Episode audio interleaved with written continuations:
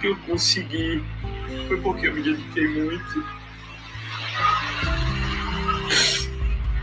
Mas agora eu vejo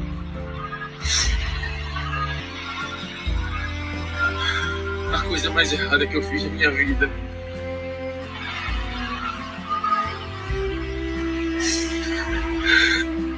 Foi a atitude que eu tomei. Boa noite a todos, sejam bem-vindos ao nosso papo. E tô de volta aqui para conversar um pouquinho com vocês sobre um assunto muito sério que está acontecendo essa semana. Primeiramente, muito obrigado pela sua atenção, pelo teu tempo. É um prazer enorme estar com você. Eu quero que, antes de da gente começar a falar sobre o caso de agressão que envolve a modelo Pamela e o seu marido Ives, DJ Ives, que a gente vai falar um pouquinho sobre isso. Eu quero primeiramente convidar vocês a trazer para mim um pouco de sugestão de, de, de, assuntos que vocês gostariam de ouvir. É, eu quero falar um pouco no nosso papo de outros temas é, envolvendo música, enfim, alguns papos descontraídos que vão, vão, vão entrar num, numa outra. Num, num, numa outra série da, do, do, do, nosso podcast. Mas vamos ao assunto que, que tá no ar aí sobre agressão feminina. É, é muito estranho, porque assim que, que o vídeo vazou, daquela agressão absurda, horrorosa, é, é desesperador você ver aquelas cenas. O agressor publicou no seu Instagram a justificativa de que ela não era santa e que as pessoas estavam vendo uma parte só da história e que ele tinha muito para mostrar. E depois que ele viu que o negócio realmente ficou muito sério, ele, ele gravou agora esse vídeo se desculpando, enfim, arrependido, porque de fato ele perdeu muita coisa, né? Ele perdeu é, dinheiro, ele, ele acreditou que um, ele ganhou 100 mil é, seguidores, né, com, com essa história. E é o que me deixa mais chocado, porque como que um agressor ganha 100 mil seguidores a mais na conta de vez perder gente? É, e aí você nota o quanto o nosso país ele está é, realmente tem pessoas perderam totalmente a noção das coisas. Eu acho que quando a gente fala de agressão, a gente não está falando de política. A gente está falando de, de esquerda, direita, a gente está falando de uma vida. E os dados estão aí para mostrar. As mulheres estão morrendo. Não é à toa que existe uma lei chamada Maria da Penha. Por conta do alto, do, do alto índice de mulheres morrendo pela mão dos seus companheiros. E isso tem uma fonte, tem um começo. É o machismo. O machismo é, criou na cabeça do homem a ideia de que ele tem que, tem que sobrepor, nem que seja por força, as suas vontades às mulheres. Enquanto a sociedade não parar e realmente entender que o problema ele é muito mais profundo do que se imagina, dificilmente vamos conseguir resolver isso, né? Porque de fato a, a Lei Maria da Penha já está há alguns anos em, em, em vigor. Temos aí é uma uma enorme comunicação falando sobre isso, sobre o tema, sobre é, o quanto é importante as mulheres denunciarem, as mulheres é, usarem sua voz. E a gente continua vendo casos absurdos acontecendo. A gente continua assistindo cenas é, horrorizantes. É, é, é são cenas de horror quando você vê o que esses caras têm coragem de fazer com as suas mulheres. E eu acho que aquele, é, esse termo, as suas mulheres, também é uma coisa muito complicada. Porque dá uma impressão de que é posse deles, né? Que, que eles têm, são, são donos daquela pessoa daquela mulher, elas pertencem a eles e é como se a gente objetivasse é, a mulher, a figura feminina. né? É, de fato, porque ela é, se não, não, não pertencer a ele, não será de mais ninguém, porque aquele objeto é dele. Ele, ele pode fazer o que ele quiser, como se você pegasse uma xícara e falasse: xícara é minha, se eu quiser quebrar ela, eu quebro, se eu quiser bater ela, eu bato, se eu quiser lavar ela, eu lavo, se eu não quiser. Entendeu? Assim, é não respeitar a individualidade da outra pessoa. É, o machismo ele precisa ser combatido e ele precisa ser combatido e, e, ele vai além do que as pessoas imaginam porque ele, ele afeta diversas áreas da sociedade. Ele afeta a luta LGBTQIA+, ele, ele, ele não, não, não, afeta somente o público, as mulheres. Porque a luta fe, feminista é, é, justamente contra a ideia do machismo. E a, e a ideia do machismo mata os gays também. Por que, que os gays morrem? Porque eles se assemelham à figura feminina. E, eu, e, e quem me chamou a atenção a isso foi a Rita Von Hunt no, no canal dela. É, ela falou sobre. Eu, eu realmente falei, meu, tem todo sentido, de fato. Por que, que, que morre? Porque ele se assemelha à figura feminina. Então, pro homem machista, tudo que lembra.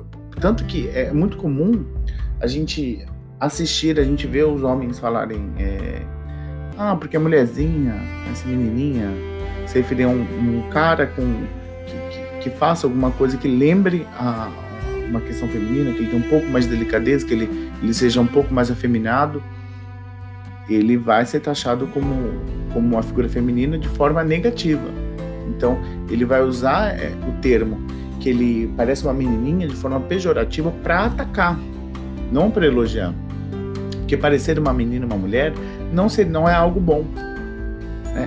para vocês terem noção do quanto o machismo ele é, ele é, ele é devastador, o quanto ele, ele, ele se impregnou e ele se impregnou também nas cabeças da, da, de muitas mulheres. Por quê?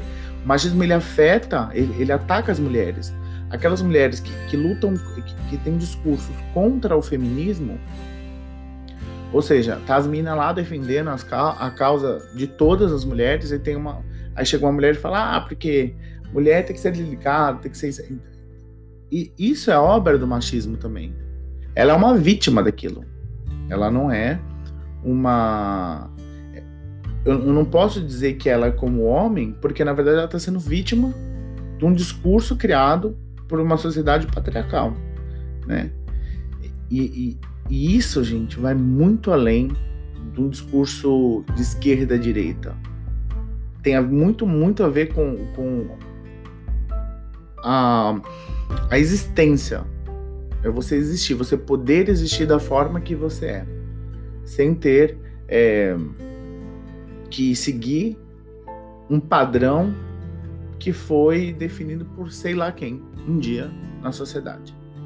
Então, as cenas de horror que nós assistimos esta, esses dias com esse DJ são assustadoras.